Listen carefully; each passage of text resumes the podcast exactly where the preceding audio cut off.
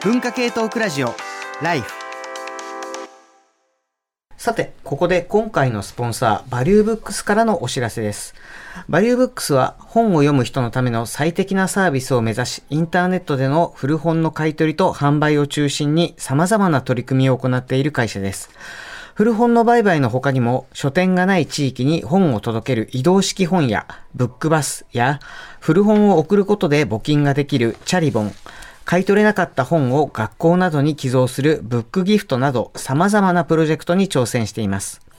バリューブックスでは基本的にどんなジャンルの本でも買い取りしています。中でも専門性の高い本は特に力を入れています。例えば人文社会、海外文学、アートなどの文化系ジャンルや理工学書、医学書などです。また、バリューブックスは先月から本の販売サイトもスタート。まとめて購入するほど送料がお得なサービスとなっています。古本だけでなく、新刊書籍の取り扱いも始めていますので、バリューブックスのサイトで気になる本を検索してみてください。今回、ライフのスポンサーとなっている期間中に本を送っていただいた方には、買取送料が無料となる特典に加えて、ライフとバリューブックスのロゴが入った特製トートバッグをプレゼント。古本の買取をお申し込みいただく際に、キャンペーンコード LIFE2112 アルファベットの大文字で LIFE life そして数字の2112と入力してください。こちら、効果測定に使うということで、今後につながりますので、キャンペーンコード、LIFE2112 の入力お忘れなく。なお、プレゼントの発送は1月下旬からを予定しています。年末の大掃除で古本を整理するという方多いと思いますので、ぜひご協力ください。ということで、えー今月のスポンサーになっているバリューブックスさんからのお知らせでした。そして、これに関連して、なんか塚越くんからもお知らせがあるということなんですが、はい。えー、そうですね。私からも、えー告知させてください。えー来月のイベントなんですが、恒例の文化系大新年会2022ですね。ですが、今回はバリューブックスさんとのコラボ開催ということで、バリューブックスの取締役でもある内沼慎太郎さんの本屋 B&B で開催します。えー本屋 B&B で開催することになりました。今年も2021年のおすすめ本はこれだということで、本に特化してライフクルーのこれは最高、みんなに教えたいという本を紹介していきます。日時なんですが、えー来年2022年1月23日日曜日夜7時から、1月23日日曜日夜7時から、感染対策をとってのリアルとオンライン配信のハイブリッド開催を予定していますが、えーコロナの状況によってはオンラインのみの可能性もありますということですね。えー出演者や申し込み方法など、えー詳細は改めて番組ツイッターなどでお知らせいたしますので、ぜひ1月23日日曜日の夜、え予定開けておいてくださいということで、こちらもどうぞよろしくお願いいたしますということです。はい。あの、ということで、えー今月のスポンサー、バリューブックスさんからの、えーお知らせ、え2つお届けしました。まあ、1つはね、あの、古本の買い取り、えーで、まあ、キャンペーンやってますよということと、そして来月のイベント、もう新年の話もね、えー出てくる時期になっております。さて、えー今日はね、文化系大忘年会ということでね、さっき新年会の告知しましたけど、まだ忘年会中なんですね。そうです。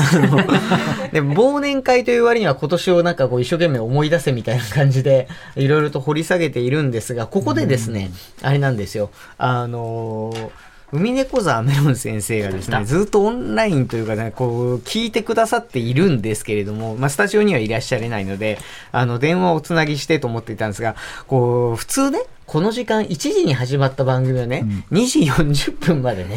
待機させるの、時間。本当申し訳ないなと、まあ思ってるんですけども、えーメロン先生、聞こえますか？あ、聞こえます。はい聞こえますか？はい、聞こえます。あの、すいません、お待たせしました。お久しぶりです。お久しぶりです。あのね、僕はね、あの、メロン先生とは音楽配信の話だけしたいんですけど、そういうわけにはいかない。ま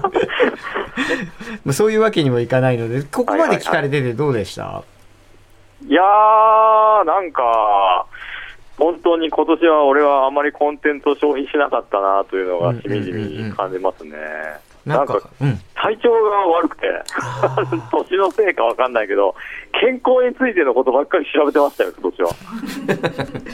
調べちゃいますよね。なんか調べるの自体がなんか健康に悪いって説もありますけど。もう何でもがんに、がんになるって出てくるんですよ。最後はね。でも、あの、なってないものについて調べると、やっぱりちょっとこう、しんどいところはありますけれども、そんな中でもなんか文化系トピック的になんかこう、気になったものとか、あるいは思い出したものとか、あるいはこれはちょっとこう、押したいというものがなんかあればと思うんですけど、なんかありますか？あ、えーっとね、一番最初に言ってた雑誌の話があったんですけど、うん。僕もなんか雑誌今年面白いなと思っていて、うんあの、メールで言ってた入球とかも僕買いましたし、えーっとね、あの特にね、文学フリマに今年僕は初めて出したんですよ、本を。あの、エリーというバンドを僕はやってまして、作家同士で。おあのそうですね。エリーツ、今やナタリーにも記事が載るエリーツじゃないですか。あの文筆家のファさん、ファさんと、えーっと、滝本達彦君と、えー佐藤裕也君と、えー編集の方とやってるんですけど、で、同時に作って売ってるんですけど、なんか久しぶりにあのコロナでやめてたんですけど、文学フリマがね、なんかフルで開催されて東京で、なんか来場者がね、すごい5000人近く来て、おこんなにもって思ったんですけど、その中でいろんな本を買うので、あのインディペンデントの雑誌が結構こんなにあったんだなっていうのを改めて気づいて、なんかその、しししし、しししし、うん。4つでしたっけ？4つです。し。しししですね。ししししもそこでね、売ってたんですけど、非常に、あの、宮崎くんとかもね、あの、ライフメンバーがね、結構いたっていうことに驚きました。同窓会みたいな。ライフもね、あの、同時に作って出すのがいいんじゃないかなと思いますけどね。ジン作りますか？作った方がいいですね。あの、普段喋ってることをもう何時間も喋るの長いから、もうすぐキュッてまとめて薄いジンにしますかでも薄くならないでしょ、それ。薄くなることはないですけど、そこはね、あの、言うてそら、今憧れの職業ナンバーワンのライターがいっぱいいるし編集者もいっぱいいるので、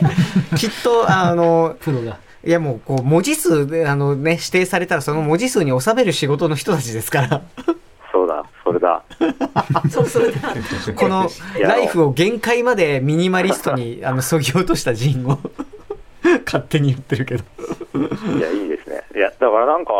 こう、インディペンデントな場で雑誌を作るっていうのが、なんかすごい魅力的だなと、今年は感じましたね。自分たちもやってて思ったんですけど。うんうん、なんかインディペンデントって何、なんかこう、いや別にインディペンデントとか勝手にやればいいんだと思うんですけど、なんか何が楽しいんでしょうね、あれね。すごいやってて、こう、すぐこだわっちゃって、なんかこう、こここうしたいとか、なんかすごいいっぱいね、やりたいこと出てきちゃいますけど、やってると。あーでも、チャーリーの音楽もまあ、ある意味インディペンデントっていうか、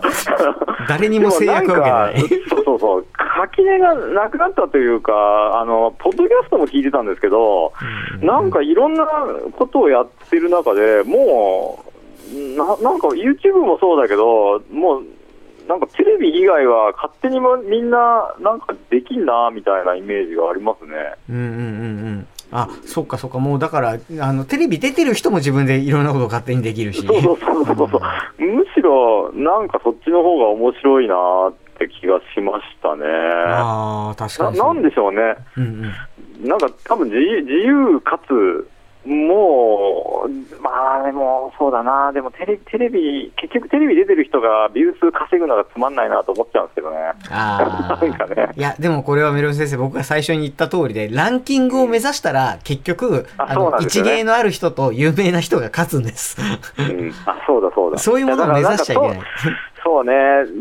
でもなんかやっぱり色、あの、数が違うと思うんですよ。やっぱ分売りとかでも、うんうんうん。なんかみんな何部ぐらい作ったらいいのか分かってなくて、確かに。で実際俺、あの、コミケとかも出たことないから、うんうん。俺なんかみんなコミケって1000部ぐらい売ってんじゃないかなと思ってたけど、いやなんか、最初は10とか50ですよみたいな、あそういう感じみたいな感じで、はいはいはい。そうか、なんか、だから、そういうランキングを目指さないで、そういう。すごい小さいところで面白い濃密なものを、なんか摂取することの方が、自分にとって、レア感が高いなって思いましたね。ああ、確かに掘り出し物、文字通りの掘り出し物がいっぱい。出てくる感じはありますけど、いや、全然あの、早見さんとか絡んでもらっていいんですよ。割と久しぶりのメンツでどんどん絡みましょうよ、ここは。まあでもそんな中で僕はなんか文振りの中で一つ面白いなと思っていろいろ買った系統の本が鑑賞マゾっていう鑑賞マゾ。鑑賞マゾほう。鑑この場合の鑑賞は見る方？あのー感じる傷つくの方鑑賞に浸る方の鑑賞。鑑賞に浸る方ですね、はあこれはもともとなんかねネット発の言葉なんですけど、うん。まあ、鑑賞マゾ男っていうものからネットジャーゴンみたいなところから来てて。なんとなくニュアンスはすごく、なんか俺のことかなって思って今ドキッとしてるんですあけど。ーうん、チャーリーもきっと好きだと思うんですけど、なんか、こう、ちょっと架空の女の子とか記憶か、女の子、フィクションの女の子がひどい目に遭ってるのを見て、わ、なんてことだ、俺はそんなものを見て、ひどい目に遭ってる。女の子を見て自分が傷ついてるけど、それすらも気持ちいいと思っている。自分はひどいねって思ってる。自分の感情を、すごい的確に指摘されて、なんかそれも二次元の女の子に指摘されて気持ちいいみたいな、すごいメタな、チャーリーだけがすげえ反応している。あーつーって感じでね。もう自意識のマトリョーシカみたいな感じであそうですね、なんか若干ロジハラも入ってるみたいな。ロジハラ言うな。なんかまあその鑑賞窓っていうのがちょっとね、あの、ムーブメントになりつつあって、あー。鑑なん賞かそれ関連の本が、まあ、鑑賞窓研究会が各地の大学でできてるんですよ。うん、なんか、すごい友達になれそう。で、その雑誌を買うと大体同じ感性なのでみんなめちゃめちゃ面白いんですよ。うんうんうんうん。なんかそう、ハッシュタグというか、そのキャッチコピーで、ね、その感性でつながるっていう意味では、まあ、鑑賞マゾとは全然逆方向ですけど、さっきちょっと打ち合わせでは言ってたんですが、純愛談とかね。あの、ね、何ちょっと待って、もう一ね遍、どどう書くの？字え、純粋の純に愛談ですよえ、。なんぞそれ？え、だから純愛談ですよ。もうちょっと詳しく書後でやろうぜ。あの、本編放送中にあんまりできない、あの、本屋さんでも、その、純愛談のシリーズの本はもうビニール掛けで売られてるので、あの、で、あの、オンライン書店の試し読みでも目次しか出てこないんですけど、もうタイトルがだってもう、なんか、一、一度寝ただけの女になりたくなかったとか、そういう、すごい。ちなみにあえ、ポテトさんがなんか、東京論の時でしたっけ？出ていただいた電線愛好家で俳あ、石山俳優のレンゲさん。石山レンゲさんも純愛談のなんか映画に出出てらっしゃいますよね。というわけで、なんかその、あのーここではあんまりなんか本編詳しく話をしないかもしれないんですけど、えでも、あ、そうか、純愛では意外とそうでもないのか、SNS 方向で割と、だから写真とかと、こう、SNS の写真と書き込みと、をなんかこうくっつけて、で、それがまあ、れあの、なんていうか、うん超短編、うん、的な感じで、まあ、あの、まとまっていると思ってくれればいいいいかもしれんぞ。まあ、あななるあれだ、えで、中身がワイダンなんですね。え、純だね。今ね 純だねあのややからぶみたいなもんですね。いやからぶ。やからとのあの恋愛ものを集めたちょっと短編みたいな。はいはいはいはい。でそだからでもそういうものとかも含めてなんかこう何？ニュアンスというか多分純愛談とかもそうだしそのさっき言ったその鑑賞マズとかもそうだけどキャッチコピーの言葉一つ聞いた瞬間に刺さる人には私それ私の話っていうああのなんか not for me の反対 for me っていう タグ、そう、ハッシュタグが、その、文字通り、その、自分の、その、フォーミーなものを見つけるものとして機能してる感じは、まあ、ちょっとありますね、という、まあ、感じを、あの、感じておりますが、あはいの、はい。とりあえず、あの、メロン先生、あの、いつ絡んでもらってもいいですし、メールで出してもらっても全然いいんですけど、あの、電話をなんかどうもね、あの、スタジオで繋がないとなかなかちょっと放送には、あの、向かないということもあるので、お声がどうしても、あの、必要だという時には、あの、何、あの、TBS ラジオの方に直接ご一報ください。はい。あで、はい。今電話繋いでるんで、つって ちょっと伝言ゲームみたいな感じで来てもらいますんで。ということで、あの、本編もね、まだまだ続きますけれども、どんどんあのメールと、あの、声等で絡んでいただければと思います。すいません、こんな時間までお待たせしておりまして。大丈夫です。ハッシュタグでまた。ハッシュタグでまた。なんだそれ。ありがとうございます。ありがとうございます。はい。今日はね、あの、オンラインという形でね、その参加していたり、あとね、メールでね、くださってる方とかいて、この、えーっと、メールについては、かなめさんがもう読みたいから、あの、私にマイクを回せと言ってるので、じゃあ、あの、お願いしますか。はい、パスタマイクありがとうございます。パスタマイクえー読みます。えーこんばんは、ナッキーこと兵庫教育大学永田夏樹です。スケジュールの都合で大忘年会に参加できず残念です。さて、今回テーマですが、今年9月にリリースされた砂原義則さんのラブビートが最高なのでシェアしたいです。ラブビートは2001年に発売されたアルバムなのですが、発売20周年を記念して今回リマスターが出ることになりました。すごい。